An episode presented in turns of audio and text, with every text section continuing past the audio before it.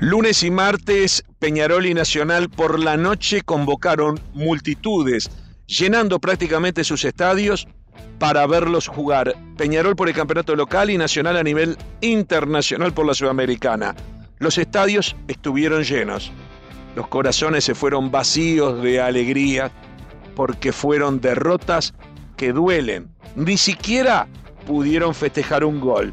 Realidades diferentes en lo previo, pero resultados similares entre lunes y martes que analizamos hoy con nuestro micrófono celeste para Footbox Uruguay. Footbox Uruguay con Sergio Gorsi, podcast exclusivo de Footbox. ¿Cuántas cosas pasaron estos últimos días en el fútbol uruguayo? Por distintas razones, digamos que el fin de semana se pasó a lunes y martes.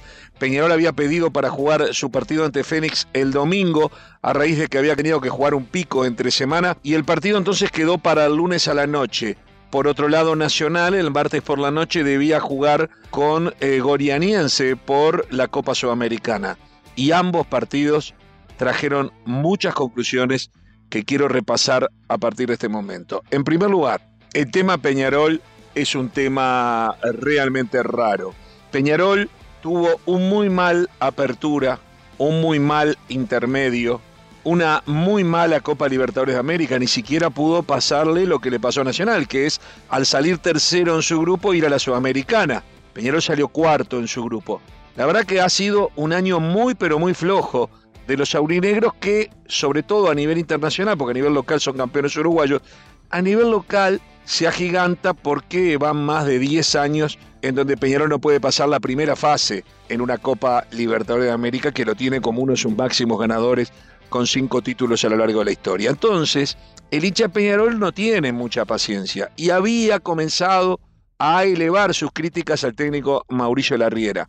El tema es que Mauricio Larriera había hecho un muy buen año 2021, metiendo a un joven equipo aurinegro en semifinales de Sudamericana, ganando el campeonato uruguayo, ganando clásicos importantes y por sobre todas las cosas con la complacencia o el entendimiento del hincha de que le sacaron a todo el equipo. Se fueron yendo los principales futbolistas de su equipo se fueron transfiriendo, se fueron terminando los contratos y en algunos casos, como siempre decimos, alguno de ellos pasó a rivales directos, como fue el caso de David Terán, que terminó el préstamo, se fue a Atlético Paranense en plena Copa Sudamericana y después de clasificar a Peñarol para avanzar, terminó siendo el que le hizo los goles para dejarlo eliminado.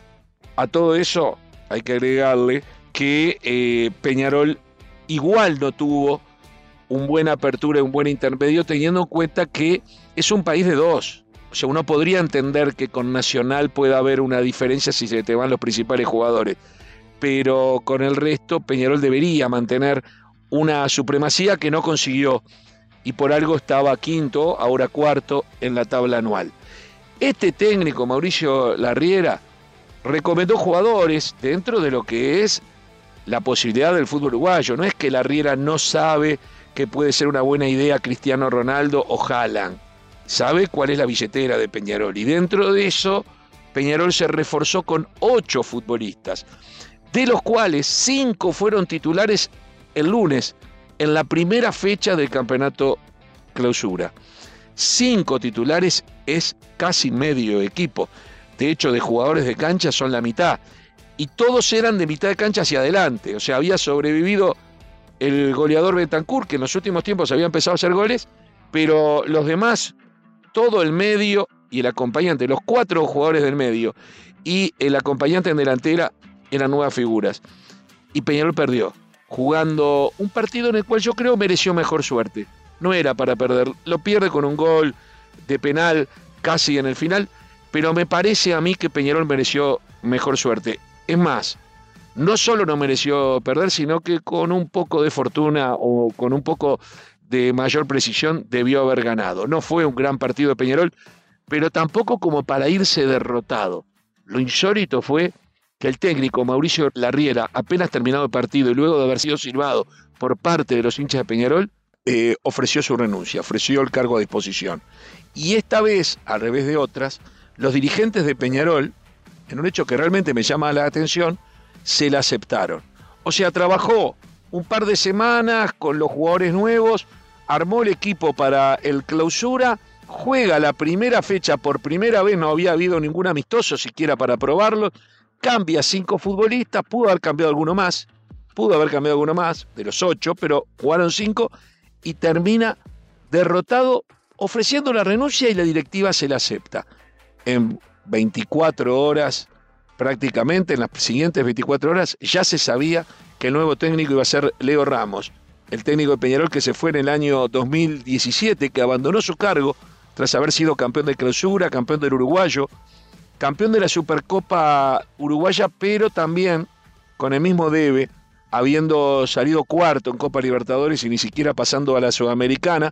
Pero bueno, tenía muy buen porcentaje de puntos Leo Ramos. Leonardo Ramos, que ya fue campeón uruguayo con Peñarol, como dijimos, pero también lo fue con Danubio, lo que es un mérito aún mayor.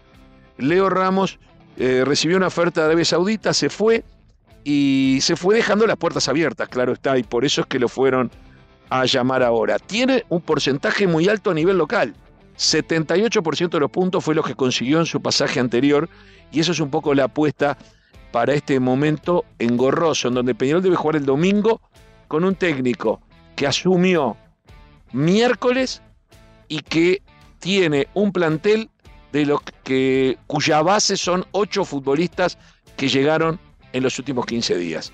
Un trabajo que va a ser complejo, que va a ser difícil, pero que evidentemente, insisto, en un país de dos, teniendo en cuenta que la primera fecha perdió Peñarol, pero también perdió Nacional y perdió Liverpool, Peñarol necesita ganar el clausura para poder pelear el campeonato uruguayo sobre el mes de octubre, noviembre. Creo que debería poder pelearlo, veremos qué sucede, pero fue todo muy raro. En el caso de Nacional también, al igual que Peñarol que llenó el estadio, lo llenó para ver ese partido con la ilusión de la nueva figura. Yo creo que la manija de que Nacional trajo a Suárez y el querer ganarle a las fiestas que realizó Nacional, Nacional hizo una fiesta el domingo pasado, también jugaron a favor de que el estadio de Peñarol estuviese lleno. Se llena el Gran Parque Central, se hubiese llenado con o sin Suárez, porque este partido por Copa Sudamericana era un partido para los hinchas nacional importante, porque hay motivos fundados para creer que Nacional puede meterse en semifinales de Sudamericana. El rival viene en zona de descenso al campeonato brasileño, apeló a siete suplentes para este partido porque está desesperado por zafar del descenso, entonces no quiere agotar a sus futbolistas que venían de perder 4 a 1 contra Flamengo. En la Copa de Brasil, que juega al mismo tiempo, le ganó 2 a 0 a Corinthians. Es contradictoria la actuación del Goiania. Le va bien en la Copa Brasil, pero muy mal en el Brasilerado, donde perdió los últimos seis partidos. Lo cierto que dentro de ese panorama y con un estadio repleto y festivo, con Luis Suárez en el banco de suplentes, que termina entrando faltando 17 minutos, Nacional pierde 1 a 0. Para mí un resultado engañoso. Nacional lo mató a pelotazos. 70 a 30 eh, por ciento la posición del balón. La precisión en los pases, casi 90 Nacional contra 60 y poco del Goianiense. Nadie puede decir que este era un típico cuadro brasilero que bailó un equipo uruguayo Montevideo. Para nada. Tiró una sola vez al arco y hizo el gol. 18 remates hizo Nacional. Le pasó por arriba 11 corners contra uno. Por supuesto que no se festejan todos esos números que dije. Yo como uruguayo estoy acostumbrado a salir a festejar por 18 de julio títulos ganados jugando de la manera que jugó Goianiense, o de repente que en la final haya jugado así, o en algún partido importante haya logrado un resultado así de visitante. Así que yo no me quejo que los brasileños hicieron tiempo, que no jugaron, que llegaron una sola vez. No, no, no, no me quejo. Tuvieron suerte. La pelota pegaba en los palos, hubo dos jugadas claras que debieron ser gol en ese sentido. El arquero, que además fue el suplente porque titular se lesionó en la primera jugada del partido, terminó siendo la gran figura del encuentro, para eso está el arquero.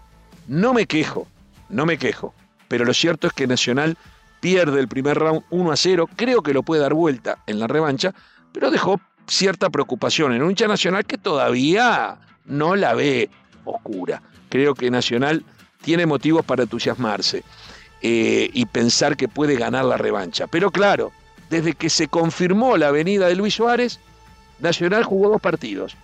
El sábado Maldonado por el campeonato clausura y lo perdió. Y ahora en el Gran Parque Central contra el Atlético Goianiense y también lo pierde. Es decir, desde que recibió la noticia que transformó en un carnaval, en una fiesta, en caravanas y en estadio lleno para una fiesta eh, que se realizó el domingo, Nacional le tocó perder dos partidos. Con esto no estoy diciendo que la culpa de Suárez, obviamente, que de hecho en uno no participó porque todavía no había ni llegado y en el otro entró faltando 17 minutos con el partido ya perdido. Pero sí digo que algunos pueden pensar que hay algún tipo de distracción en general. Yo no lo creo. Para mí son profesionales.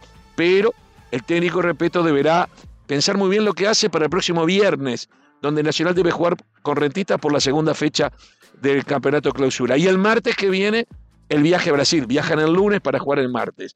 ¿Cuántos minutos más le va a dar a Suárez? Suárez entró, se notaba que estaba falto de fútbol. Suárez hacía tres meses que no entraba en un partido en serio. Tres meses. Desde febrero no juega 90 minutos. Desde febrero. Físicamente se lo muestra bien, pero no es lo mismo que la alta competencia, no es lo mismo que el contacto con el balón. Al principio tuvo algunas imprecisiones, se hizo cargo de un tiro libre peligroso que rebotó en la barrera y fue al córner, participa en la jugada de lo que debió ser un gol del Colo Ramírez que pega en el travesaño, participa bien, con un pase rápido hacia la izquierda para Cándido que la cruza al medio y el Colo abajo del arco, no se puede creer, la levanta y pega en el travesaño pero todavía, o sea, Suárez demostró que es humano. Los que creían que viene a Uruguay y por solo el hecho de ser Suárez y lo que fue su trayectoria, juegan una pierna y hace tres goles, bueno, no. Entró 17 minutos, eh, fue de menos a más, fue uno más en este partido. Puede ser, y es cierto, arrastra marcas, genera la sensación de posible peligro, pero todavía está lejos de ser el Suárez que tiene que ser. Recién lo vimos 17 minutos. ¿Qué hará el técnico? ¿Lo pondrá el viernes por el campeonato local? ¿O lo pondrá el martes por la Sudamericana? ¿O lo pone las dos veces? ¿Lo pone partido entero y unos minutos? ¿Lo hace entrar con el partido empezado? ¿Lo hace entrar titular? Son todas expectativas. Pero de a poco el hincha va bajándose de la fiesta y el hincha se va metiendo en lo que realmente le importa. Ayer estaba lleno Gran Parque Central y el hincha nacional se fue triste, no se fue cantando que jugó Suárez los últimos 17 minutos, porque la institución, los clubes son más grandes que los futbolistas, la institución es siempre más grande que los dirigentes, que los técnicos, la institución necesita ganar, Nacional necesita ganar. Y ayer, como le tocó perder, el hincha se fue triste, más allá de que tenía todo para que sea una fiesta. Dos estadios llenos, Peñarol el lunes, Nacional el martes.